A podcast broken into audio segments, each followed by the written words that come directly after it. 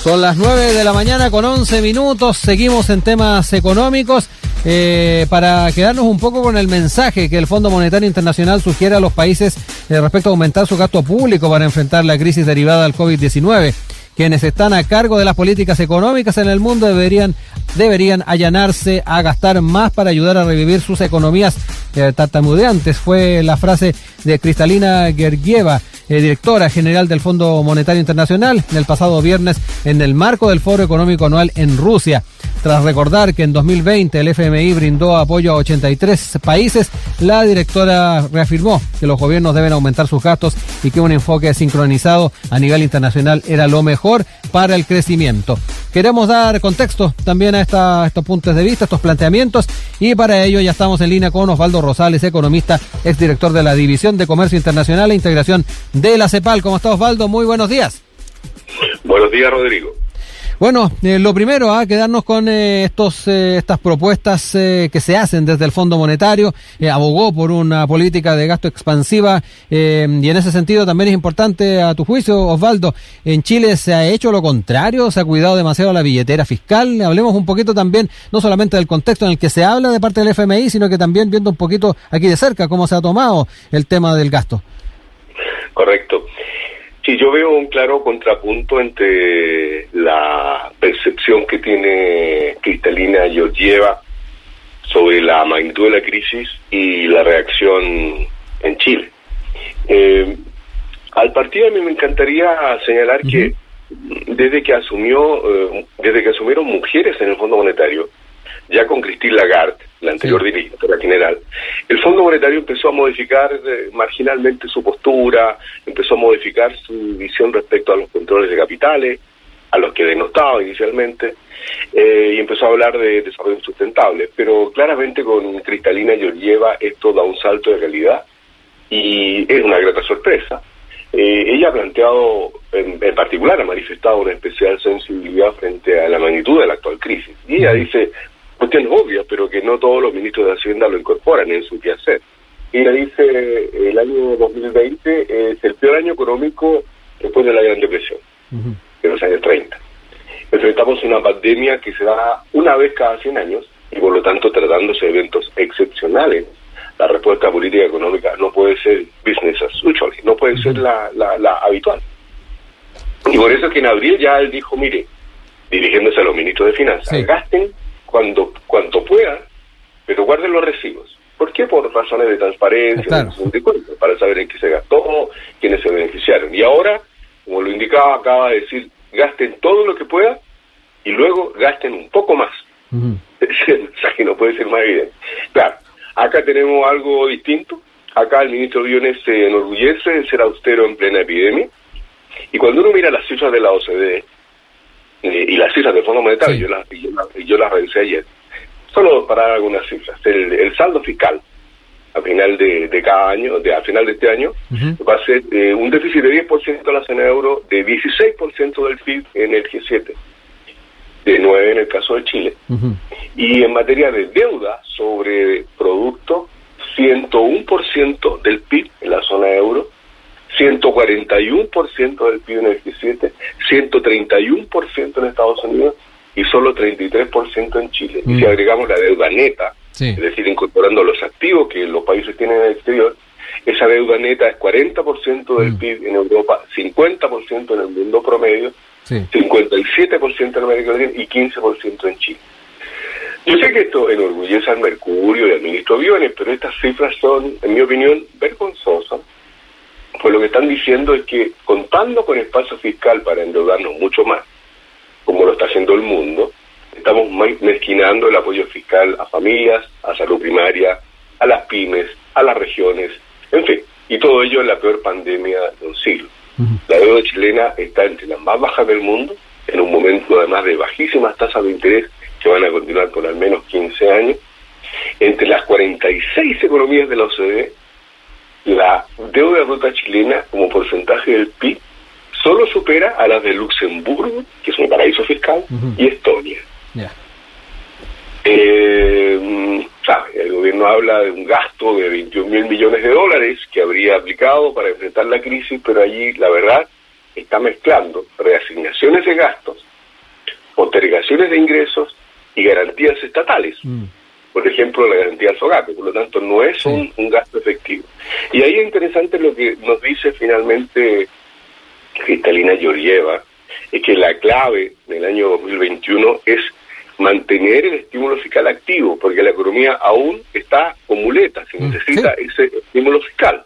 Y ese estímulo fiscal significa una política fiscal reactivadora. Y ahí, es bueno decirlo, esta puede ser una technicality, pero es muy relevante, en mi opinión, el presupuesto fiscal 2021 no es un presupuesto reactivador, es un presupuesto neutro. ¿Por qué lo digo? El ministro Biones dice que el presupuesto 2021 respecto del 2020 representa un aumento del 10%. Y eso es cierto. Pero lo que él no dice es que el gobierno se ha visto obligado a aumentar en un 10% el presupuesto para el año 2020 derivado de la crisis. Por lo tanto, el presupuesto 2021 respecto del gasto efectivo 2020 es, es, el mismo, por lo tanto no tiene un efecto reactivador. Osvaldo, em, en mayo del año pasado el presidente Piñera aseguraba que la política fiscal estaba en el límite, eh, en su momento generó bastante molestia en algunos sectores y en entrevista con nosotros usted dijo en su momento que se podía aumentar el gasto fiscal atendiendo también a la histórica tasa de interés, la baja deuda pública y los bonos soberanos del mercado interno. Eso nunca se concretó entonces, ¿no? O sea, en parte se concretó porque un mes después de eso vino el fondo COVID derivado justamente de la presión opositora. Entonces, cuando el gobierno decía que lo que, estaba haciendo era más que suficiente y que ir más allá era irresponsabilidad y populismo fiscal, bueno, un mes después se aprobó el fondo COVID por 12 mil millones de dólares. De manera que ahí sí hubo un esfuerzo derivado de la, de la presión opositora por una parte y de la evidencia que significaba que se requerían más recursos para la asistencia sanitaria, más recursos para el ingreso de la familia y apoyo a las pymes, en los cuales lamentablemente hasta el día de hoy, en mi opinión, la autoridad sigue al debe en un contexto en que la, la, la epidemia no da muestras de, de, de ceder de manera significativa.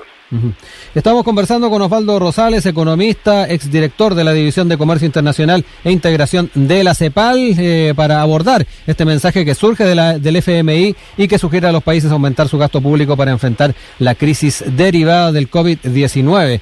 Eh, Osvaldo, eh, la semana pasada estuvimos dialogando también con el ministro de Hacienda, Ignacio Briones. ¿ah? Él descartó ¿ah? de alguna manera el tema de que no se estuviera gastando lo óptimo y dijo que Chile ha sido uno de los países que más ha apoyado a las eh, personas en la región. Eh, sin ir más lejos, eh, también a propósito de estas declaraciones, aludió al Banco Mundial, a datos del, del propio FMI, para decir que Chile es el país que más recursos ha desplegado en la región. ¿Cómo ve también la posición que ha tomado Hacienda en ese sentido? Bueno, ya lo decía de alguna forma, porque el, gobierno cuando habla del, del, esfuerzo fiscal que habría realizado, está mezclando reasignaciones de gastos, es decir, gastos que se dejaron de hacer en algunos ministerios para traspasarlos a temas COVID o ingreso familiar. E involucra, incluye allí también postergaciones de ingresos, postergaciones de, impuestos que no fueron en este periodo, que van a ser en este año, y además garantías estatales. Pero las garantías estatales, por ejemplo, en el caso Fogape, eh, de ser efectivas, tendrían a operar en cuatro o cinco años. Por lo tanto, no está haciendo el esfuerzo fiscal que se requiere y que es el que el Fondo Monetario ha indicado en términos de atender el ingreso de las familias, apoyar a las pymes, evitando quiebra generalizada, una inversión pública muy activa y además ojalá con apellido, inversión pública verde y digital, mm. y además, muy importante, apoyo a trabajadores que están transitando desde sectores que se encogen o que van desapareciendo sea por el cambio tecnológico, sea por la presión del COVID, hacia otros nuevos o que van creciendo, lo cual requiere capacitación y acceso a nueva tecnología. Y eso no se está realizando como es de, de palmaria evidencia para, para, para quienes nos están escuchando.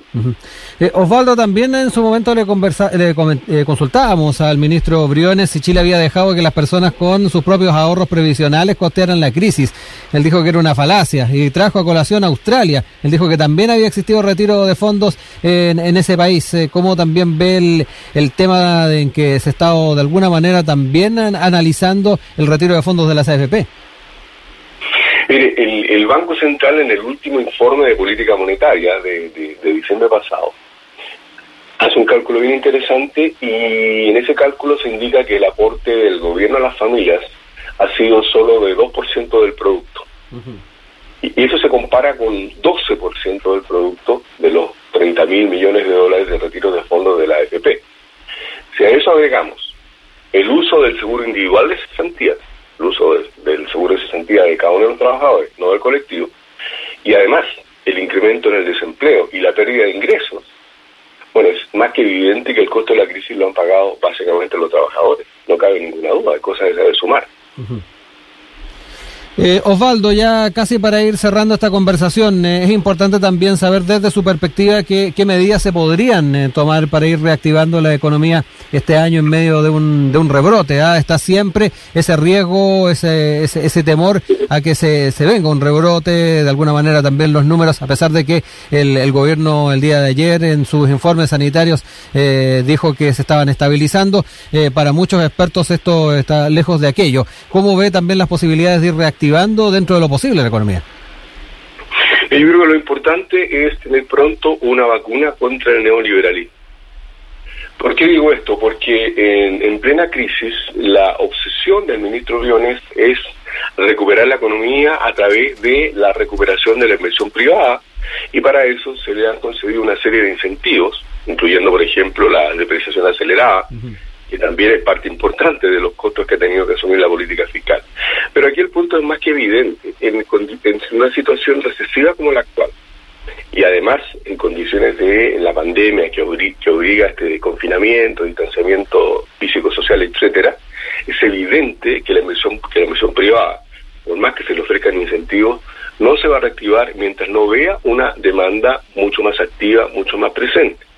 Y una demanda mucho más eh, activa es muy difícil de conseguir con la tasa de desempleo que tenemos y con eh, los, las miles de pymes que están quebrando. Por lo tanto, la forma de abordar la recuperación es, primero que nada, los recursos necesarios para mejorar trazabilidad, porque la crisis que estamos enfrentando es primero sanitaria y a continuación económica. Por lo tanto, la trazabilidad es fundamental. Y hasta ahora eh, se está avanzando, pero la verdad es que el, el proceso de aprendizaje ha sido demasiado largo.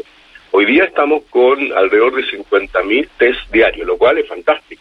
Pero hay que recordar que en los meses de marzo, abril, eh, mayo del año pasado, los test mensuales no superaban los 3.000, los 4.000. Es mm. decir, era posible hacer muchísimo más. Efectivamente hoy día se está demostrando. Pero claro, en la medida en que hay estas señales comunicacionales contradictorias respecto de permiso para vacaciones, entonces uno puede ir al mall, pero no uno puede ir en un parque a hacer ejercicio, etcétera, etcétera, todo eso va relajando la, disciplina colectiva y estamos en la situación en que conocemos. En torno a eso, la clave es un ingreso familiar efectivo, es decir, por lo menos al nivel de la línea de pobreza, por lo menos a ese nivel, apoyar a las pymes, evitando las quiebras geometrizadas que, mencionaba, y una inversión pública también muy activa en términos de eh, infraestructura, ojalá resiliente, que apoye un crecimiento más verde, que permita ir combatiendo eh, los efectos del cambio climático, que aborde la situación, por ejemplo, de las comunas más vulnerables en, este ámbito. Eh, y por esa vía, por esa vía, el, eh, la caída en el, en, en el PIB y ojalá haya números azules a partir de los próximos dos o tres meses, ahí sí se podrá esperar que la inversión privada reaccione, pero en condiciones como las actuales, nunca la inversión privada ha sido la que tira el carro. Tiene que ser la inversión pública y en particular ahora tiene que ser el ingreso a la familia que hoy día no puede operar por sí solo por la situación económica, por la situación del mercado del trabajo.